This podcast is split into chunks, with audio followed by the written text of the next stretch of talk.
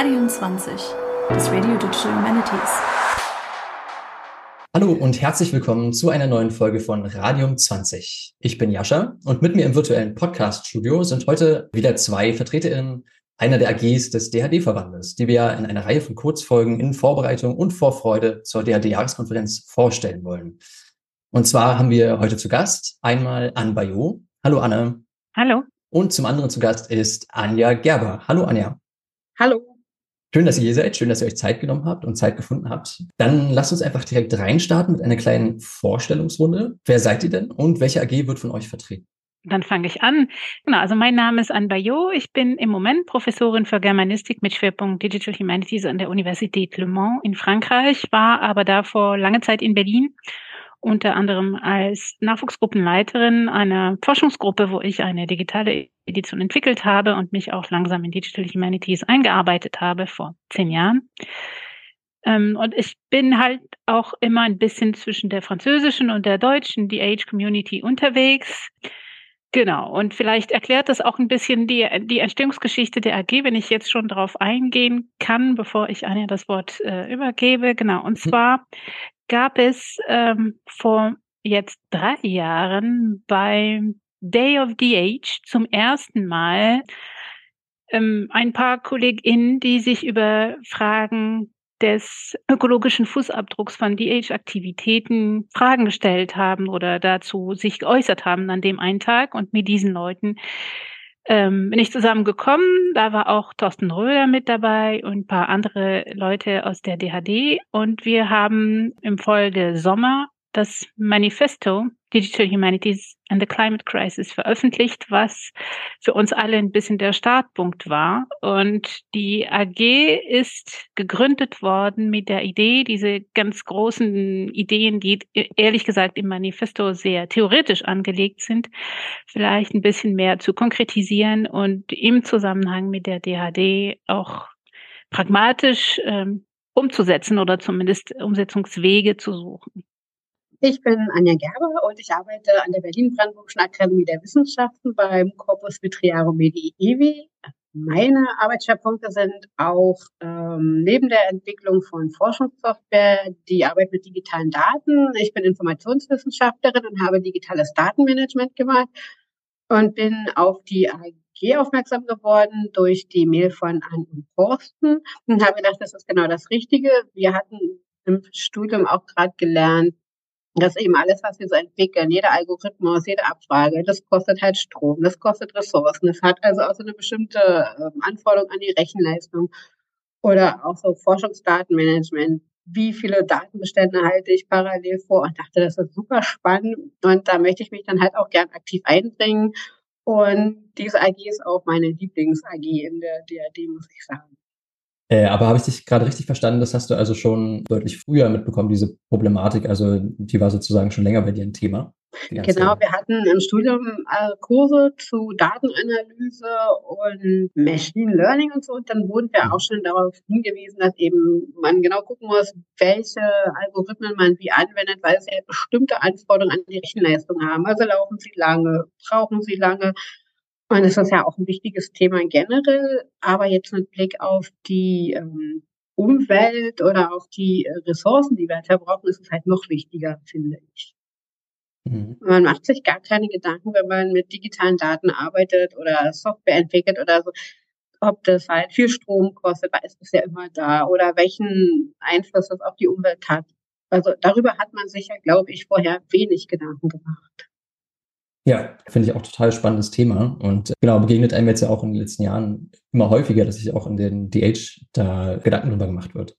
Ja, genau. Also wenn ich, wenn ich da anschließen Klar. kann, genau. Also im Prinzip, Anja ist auch zu dem Zeitpunkt in die AG eingestiegen, wo wir auch mit der konkreten Arbeit angefangen haben. Und zwar nicht direkt nur äh, im deutschsprachigen Raum, sondern im Zusammenschluss mit KollegInnen hauptsächlich aus äh, Großbritannien, die ähm, dann die sogenannte Digital Humanities Climate Coalition ins Leben gerufen haben. Und der erste, also die erste große Aufgabe oder Aktivität, die wir gehabt haben im letzten Jahr, ist die ähm, Mitwirkung am DHCC Toolkit. Und da versuchen wir eben konkret aufzufangen, welche Bereiche betroffen sind von diesen Fragen und welche Lösungsansätze könnte man schon konkret implementieren. Mhm. Spannend. Genau, ich sage auch, begegnet einem immer öfter, es begegnet auch mir öfter jetzt auf der Arbeit, weil wir da auch eine relativ neue ja, Arbeitsgruppe quasi haben, die sich damit auseinandersetzt, unser Institut am, am MPWG, dieses Thema ein bisschen reinzubringen in die, in die Forschung, in den Forschungsalltag. Das ist dieses ganze Thema von überhaupt erstmal messen zu können, überhaupt erstmal mitzubekommen und auch die Awareness irgendwie zu haben bei den Leuten, dass, genau, also wo die Verbraucher sind, wo die äh, CO2-Fußabdrücke zum Beispiel sind und äh, dementsprechend, wo man ansetzen kann, dass das das eigentlich noch so ein bisschen auch ein wichtiger Punkt ist. Ja, das ist, das ist auch schwierig, weil äh, man so viel auf einmal in Frage stellen muss, wenn man hm. anfängt, diese Fragen zu stellen. Und das ist halt die Schwierigkeit. Es ist nicht etwas, was äh, vielleicht nur einen Bereich betreffen würde, sondern hm. im Prinzip äh, ist da die ganze Forschungstätigkeit mit involviert und es zwingt auch ein bisschen, sich zu fragen, insgesamt, was man so macht und warum man, macht man es so und wie könnte man es besser machen und ähm, dieser systemische Charakter schreckt schon ein bisschen ab. So, oder mhm. ja, das ist, das macht die Sache schwierig, auch für uns als AG, weil die Frage ist, wo fangen wir an in dieser, in dieser, dieser ganzen Geschichte? Dann äh, würde mich jetzt noch interessieren, weil es natürlich jetzt auch um die Jahreskonferenz geht, der DHD. Was bedeutet denn das Tagungsthema Open Humanities, Open Culture für eure AG? Ja, also es bedeutet für die AG im Prinzip auch, dass wir aufmerksam machen wollen, dass man eben umweltschonend arbeiten kann. Wir suchen halt Lösungsansätze, wir wollen sie gemeinsam mit der Community diskutieren. Wir wollen auch das Toolkit gemeinsam besprechen. Und es ist ja irgendwie auch so ein, so ein großes Arbeitsfeld. Das hat ja nicht nur mit dem, mit der Forschungssoftware zu tun, die wir entwickeln, sondern auch mit der Datenhaltung oder irgendwie so dieses tägliche, was wir machen, wie man diese Langzeitarchivierung so umweltfreundlich gestalten kann. Also wie man generell diesen digitalen Bereich irgendwie so anpassen kann und das möglichst auch in kleinen Schritten oder so, dass es halt greifbar ist, dass wir halt irgendwie auch mit Blick auf die Umwelt gemeinsam da an Lösungen arbeiten können. Mhm. Also ich entwickle ja praktisch auch Forschungssoftware mit einem Kollegen und komme aus einem Projekt, das halt mit großen Daten arbeitet. Also wir haben große Bilddaten. Und da stehe ich halt auch vor der Frage, wie gehen wir damit um? Wie arbeiten wir so, dass wir nicht jedes Mal diese großen Bildmengen bewegen oder so? Das sind ja so kleine Schritte, die man da gemeinsam diskutieren kann, um eben die Aufmerksamkeit ähm, zu wecken oder zu steigern und Leute vielleicht auch für unsere AG ähm, zu begeistern. Genau, also ich glaube, die, die Frage nach eben Openness im Sinne von Open Access, Open Science etc. hat wirklich eine, ist eng verzahnt mit diesen äh, ökologischen Fragen, weil ähm, das im Prinzip eigentlich einen sehr positiven Beitrag leisten kann. Also im Prinzip Openness ist auch das, was es möglich macht, dass man Ressourcen nachnutzen kann, dass man Ressourcen mutualisieren kann, dass man Infrastrukturen gemeinsam nutzen kann. Und das ist wiederum im Prinzip die Art und Weise, wie wir weiter forschen können. Also nicht immer wieder das Rad neu erfinden und nicht jeden zweiten Tag neues Tool entwickeln und so weiter. Das heißt, Openness ist eigentlich die Grundlage für äh, Greening sozusagen, weil wenn wir das alles nicht untereinander teilen, dann ist äh, der Fußabdruck noch größer. Und insofern denke ich, passt das wirklich prima, auch weil, weil ich glaube, es gibt wirklich eine neue Dimension zu dieser Openness. Ja, finde ich echt einen spannenden Punkt. Äh, klar, aber da geben sich ja bestimmt auch irgendwie Synergien mit anderen Arbeitsgruppen und äh, anderen AGs der DRD. Was wird es denn dann für, eine, für ein Format annehmen der Konferenz? Was habt ihr da genau geplant? Also wir haben einen Workshop, einen ganztägigen Workshop geplant, der im Grunde in drei Teilen ist. Ähm, am Vormittag äh, lehnen wir uns eher an, an das Toolkit an, was wir da entwickelt haben. Am Nachmittag wiederum gibt es eine Podiumsdiskussion mit äh, Vertreterinnen von Bereichen, die nicht ganz DH sind, aber an der Grenze, so aus dem Bibliotheksbereich zum Beispiel und Medienwissenschaft. Und daraufhin haben wir eine Sitzung geplant, die in die Form von Rollenspielen annehmen soll, mhm. wo wir ähm, im Prinzip Rollen übernehmen aus dem universitären Bereich, keine Ahnung, also ein Studierender, eine Studierende oder Informatikverantwortlicher und dann Dekan zum Beispiel und eine bestimmte, äh, vor einer bestimmten Herausforderung stehen und irgendwie einen Weg aus dieser Krise finden sollen, wie, Anja, ich weiß nicht, Weißt du, weißt noch, was, was wir da alles uns mhm. ausgedacht hatten? Zum Beispiel, es, ähm, es kommt eine Hitzewelle, äh, 40 Grad, was macht man? Welche, welche Computer äh, macht man aus? Welche Lehre fällt aus und so weiter? Welche Entscheidungen trifft man dann in diesem Zusammenhang? Also sowohl im Bereich Forschung als auch im Bereich Lehre. Ja, es geht nämlich darum, dass man verschiedene Rollen einnehmen soll und sich aktiv Gedanken machen soll. Wir hatten ja dann auch so die Forschenden, die dann so Ansprüche haben, so ich will jetzt diese Informationen haben und jene und also also dass man so verschiedene Rollen und Perspektiven einnimmt und dann eben von diesen Rollen ähm, aus halt schaut, welchen, welche Auswirkungen das hat oder ob man sich da Gedanken macht. Also ich finde es sehr spannend und hoffe, dass wir noch mehr Anmeldungen für unseren Workshop bekommen, wenn hm. ich das mal sagen darf. Ja, klar, auf jeden Fall. Ja, das klingt nach einer super spannenden Methode. Wie seid ihr darauf gekommen, so, einen rollenspielerischen Ansatz zu nehmen? Finde ich sehr, also die Sache ist die, Genau, also die, die, ähm, das größte Problem, das hast du auch angesprochen, ist, dass, dass es sehr schwierig ist zu messen, das Ganze, dass die Leute in der Regel auch das Problem haben, die wissen nicht wirklich, also wie schlimm ist es, wenn ich ein Mail mit Anhang schicke im Vergleich zu zum Beispiel eine Netflix-Folge und was passiert, wenn ich einen neuen Computer kaufe und so weiter. Also diese ganzen Sachen, also ein Teil des Workshops, da geht es auch darum, diese Größenordnungen zu vermitteln. Und die Idee war, dass am Vormittag eher auf individueller Ebene zu machen. So ich bin jetzt, muss jetzt diese Entscheidung treffen, ich habe neue Projektgelder bekommen und kann eigentlich Computer anschaffen, will ich das wirklich machen. So. Mhm. Ähm, und am Nachmittag eher die institutionelle Seite in den Blick zu nehmen. Also zu überlegen, wie könnten wir Strategien entwickeln, dass nicht nur wir als Individuen, sondern wir als Individuen, die wir in einer Institution tätig sind und die wir in dieser Institution eventuell etwas bewegen können, äh, wo könnte man ansetzen? Und dafür ist diese, diese Idee der der, der wechselnden Blickwinkel eigentlich genau richtig, weil mhm. man diese Bewegungen erst dann anleiern kann, wenn man imstande ist, sich in die Position des anderen zu versetzen.